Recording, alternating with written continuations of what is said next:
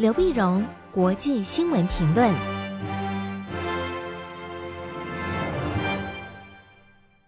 各位听众朋友，大家好，我是台北东吴大学政治系教授刘碧荣。今天为您回顾上礼拜重要的国际新闻呢。第一个，我们先看美国国务卿布林肯的中国之行。布林肯这次的中国之行呢，特别引起大家的关注呢，那就是因为美国跟中国的关系啊，最近非常糟啊。美国关系非常糟的情况下，大家都在看什么时候可以回归正轨。那么布林肯呢，什么时候可以到中国去访问？因为本来啊，在去年十一月的时候，呃，习近平跟拜登在巴厘岛举行高峰会议的时候呢，就想说，哎，那么美中关系可以逐渐的回稳，回稳。当时就已经商定了，布林肯将在今年年初到中国去访问。就没想到呢，今年年初又发生了间谍气球的事件。那美国国内啊，当然有很多政治的压力啊。那么共和党就觉得，呃，民主党对中国太软了。所以拜登总统当然就表示强硬嘛，所以布林肯也就卡掉了，就叫停了他的中国之行。所以美中关系呢更是雪上加霜，雪上加霜。但是后来发现国际上很多的事情，不管是乌克兰的事情，不管是朝鲜的事情，不管说是呃美中的贸易问题啊，两国也不能永远这样剑拔弩张竞争下去。所以美国这边呢就一直表示呃放话说布林肯要到中国大陆去访问。访问呢，中国这边呢就一直没有确认到底布林肯来不来啊。私下的交涉呢，当然也非常多。终于在上个礼拜，那中国就证证实了布林肯到中国访问。所以大家就看了布林肯十八号到中国到底去见谁啊？会不会见到习近平？所以当时设定的美中关系是否改善的几个指标啊，一个就是布林肯什么时候去，第二呢，布林肯去的时候见不见得到习近平？就后来呢，都达到了。啊，都达到了。那么，布林肯到了中国大陆访问，然后习近平也在十九号下午会见了布林肯。那么，这个当然就是意义来讲呢，这是美国国务卿布林肯第一次访问中国，这是拜登上台以后美国内阁官员第一次访问中国，这也是二零一八年以来美国国务卿第一次访问中国。这三个第一啊，那当然就有它一定的意义。那么布林肯他是见了秦刚，然后见了王毅啊，最后见了习近平。那中国大陆这边传达的这个信息呢，坦白都是非常严正的，就提出来说台湾问题非常的重要啊，重中之重啊。那么就说美国你必须承诺，所以后来美国也不断的承诺，美国不支持台独啊。那么在这次在会见习近平的时候呢，习近平特别指出来，他说大国竞争不符合时代的潮流。更解决不了美国自身的问题跟世界面临的挑战。那么习近平也强调说，中国尊重美国的利益，不会去挑战和取代美国。也就是说，外界平常都在一天到晚都在讲所谓修昔底德陷阱啊，就是新兴强权会去挑战到既有强权。那习近平表示说，我中国从来没有挑战你的意思啊。他也强调，任何一方都不能按照自己的意愿去塑造对方。更不能剥夺对方正在发展的权利，也就是你美国不要遏制我中国的各种的发展。然后呢，然后习近平最后当然强调一个期他的期待，他说中方始终希望中美关系能够健康稳定，相信两个大国能够排除万难，讲到找到相互尊重、和平共处、合作共赢的正确相处之道。那布林肯这边在会见习近平的时候，他特别特别强调，他说美方呢遵守拜登总统做出的承诺，不寻求新冷战，不寻求改变中国制度，不寻求通过强化盟友关系反对中国，不支持台湾独立，无意同中国发生冲突啊，并且期待呢同中方展开高层的交往，保持畅通啊的的沟通，并且负责任的管控分歧，寻求对话交流合作。就这些话都讲得非常好，讲得非常好，但是重要是能不能够落地，能不能真的落实哈？所以，我们就是看后续的发展。其实这次布林肯到中国去访问呢，外界并没有有很高的期待啊，虽然是说呃设定几个指标啊，但是并没有很高的期待。很高期待总是，但是总是说他已经去了访问了嘛啊，然后呢，那么呃，但是你看他们双方达成的协议。呃，后来就是加强对话，加强的交流啊。嗯，布林肯也请这个邀请秦刚到中国大陆去，呃，到美国去访问。那秦刚当然说，在双方方便的时候去。那但落实呢，真的要谈呢，呃，小东西，谈什么呢？谈 Visa 啊，就双方怎么这个呃执行细节上面的工呃工作的小组可能会谈到签证问题，谈到航班的问题，签证、航班都是小事，可是从这小事呢，总要从小事开始，要达成一些协议啊，才有机会成就更大的中美关系的格局。不过，你从这一次，嗯，习近平，嗯，接见布林肯，也看到习近平是把自己位置拉得比较高。那么，布林肯跟王毅，这中方代表、美方代表坐两边，那中国国家主席，呃，自己一个人是坐在主席的位置，因为他的层次就比布林肯高嘛，所以他是以这个，呃，你看他的讲话啊，他说你跟王毅谈谈了什么？他说，嗯，这非常好，就是一个长官给评价的一个一个一个一个感觉。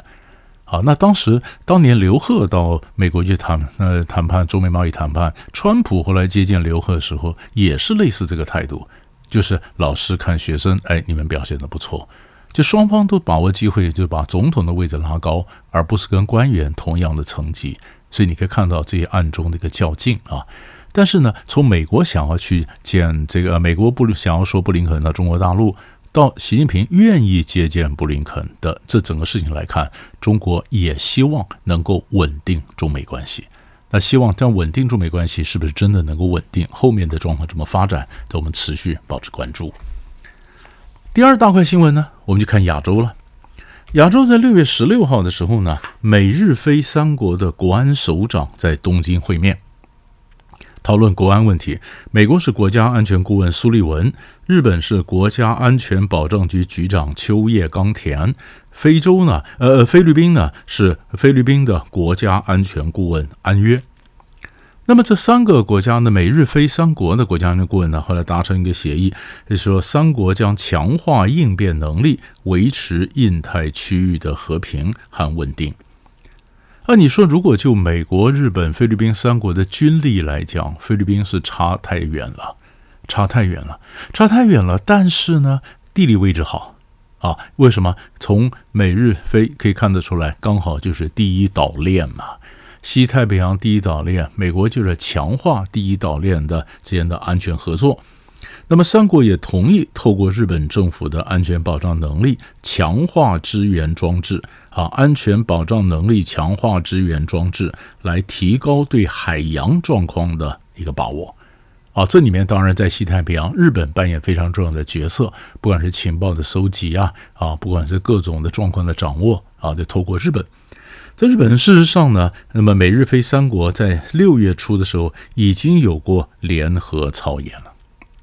已经有过联合操演，就他们不是不是刚刚第一次呃国安首长聚会，事实上已经有进行了联合演习。联合演习着眼点当然就是菲律宾最近在南海跟中国大陆的紧张关系不断的升高，所以你可以看到菲律宾呢，呃，本来小马可仕呢，它是亲美但是不反中，但是慢慢慢的向美国这边越靠越近啊，这是我们看到菲律宾的一个态度的一个转变。可是西太平洋不止南海啊。还有朝鲜半岛啊，啊，所以北韩当然也是重点。六月十五号晚上呢，苏利文抵达东京的那个晚上呢，北韩就试射了两枚弹道飞弹。那你说跟苏利文抗议吗？呃，多少也是，因为第二天六月十六号，南韩的国防部去宣布，就正式证实，美国海军密西根号巡弋飞弹核潜艇。在时隔五年八个月之后呢，首度访韩，就停泊在釜山军港。就是南韩证实了，呃，密西根号来，那所以北韩就发射了几个，呃，试射了两枚弹道飞弹，表示抗议哈。因为这是在呃，尹锡悦总统上次访问美国的时候呢，跟拜登达成了华盛顿的一个协议。协议呢，就是美国告诉韩国说，你不要发展核武，但是我用核子保护伞保护你啊。那么，所以美国呢就承诺说，美国的核潜艇呢会不定时的会到呃朝鲜半岛。那这次呢就是履行了这个协议呢，所以呃，密西根号到了朝鲜半岛，停到釜山，停到釜山呢，嗯，然后北韩马上就表示抗议。啊，所以发射了两枚飞两枚这个飞弹。那北韩呢试射了两枚这个嗯、这个弹道飞弹呢？哎，那天刚好这两天就是苏利文到达东京的那天，是是。所以你可以看到的整个情势呢，嗯，环环相扣啊，嗯，从朝鲜半岛问题，从台海问题到南海问题啊，其实都非常强调第一岛链的各种军事的合作。所以这时我们就看到西太平洋的这个情势。最后一个新闻呢，我们看一下非洲跟乌克兰。那这个新闻呢，也值得我们重视一个新的一个现象。非洲国家由南非领衔呢，南非总统带着，啊，是南非、埃及、塞内加尔、刚果、科摩洛，呃，那么上比亚、乌干达，总共七个国家。这个国家其中有四国是元首，啊，那么埃及、刚果、乌干达是派了代表，其他国家像南非啊什么，他们都是派的是总统，总统亲自率团，干什么呢？组成非洲代表团，想要调停俄乌冲突。调停俄乌冲突，俄乌冲突所以六月十六号到了基辅，六月十七号到圣彼得堡。那重点是非洲国家也出手。俄乌战争打下来这么久，那巴西表示要调停，中国要调停，以前土耳其调停，现在非洲国家都表示我们要表示意见。为什么？因为你这俄乌战争一打下来，你造成粮食的供应啊，啊，粮食的供应，农产品、化肥呀、这会影响到整个非洲的生产呢、而且我们就发现，非洲现在慢慢变成大家的这个争取的一个对象，不管是传统上是中国，然后你看美国啦、日本啦、法国啦，大家都想强调中国，呃，强调争取这个非洲，比照中国呢，跟跟中国去去比赛的时候是不是争取到非洲？那非洲呢，正逐渐逐渐的崛起。非洲人崛起，它代表一个南方，也是一个呃南方国家力量逐渐崛起。啊，那而且非洲呢，在联合国里面有很多票，啊，所以他们在俄乌战争上面保持中立，所以俄罗斯也想在外交上再争取非洲国家的票，这就变成非洲国家的一个筹码。但也有人批评说，非洲国家想要调停俄乌冲突根本不可能嘛，他们应付你不会听你的，更何况你非洲国家如果真的要解决冲突，你自己的苏丹内战你都摆不平，你还管到管到别的国家吗？啊？但是重点，我们看的重点倒不是非洲国家这次能不能出手调停得了俄乌战争，而是说非洲国家居然也愿意组成一个团，第一次出手干预到非洲以外的国家的事务，那表示非洲这些国家对自己力量他有自信。然后在国际上，他也希望要展现他的企图心，成不成，他们大概也知道不容易会成，但是他出手了，就表示非洲国家后面还会有更活跃的外交政策，他会不会逐渐逐渐的在国际舞台上慢慢的扮演一个什么重要的角色呢？由这次他们新的这个出手，我们看到一个方向。那后面有什么结果，也值得我们继续去追踪。所以大概这是上个礼拜三大块的新闻，为您整理这里，我们下礼拜再见。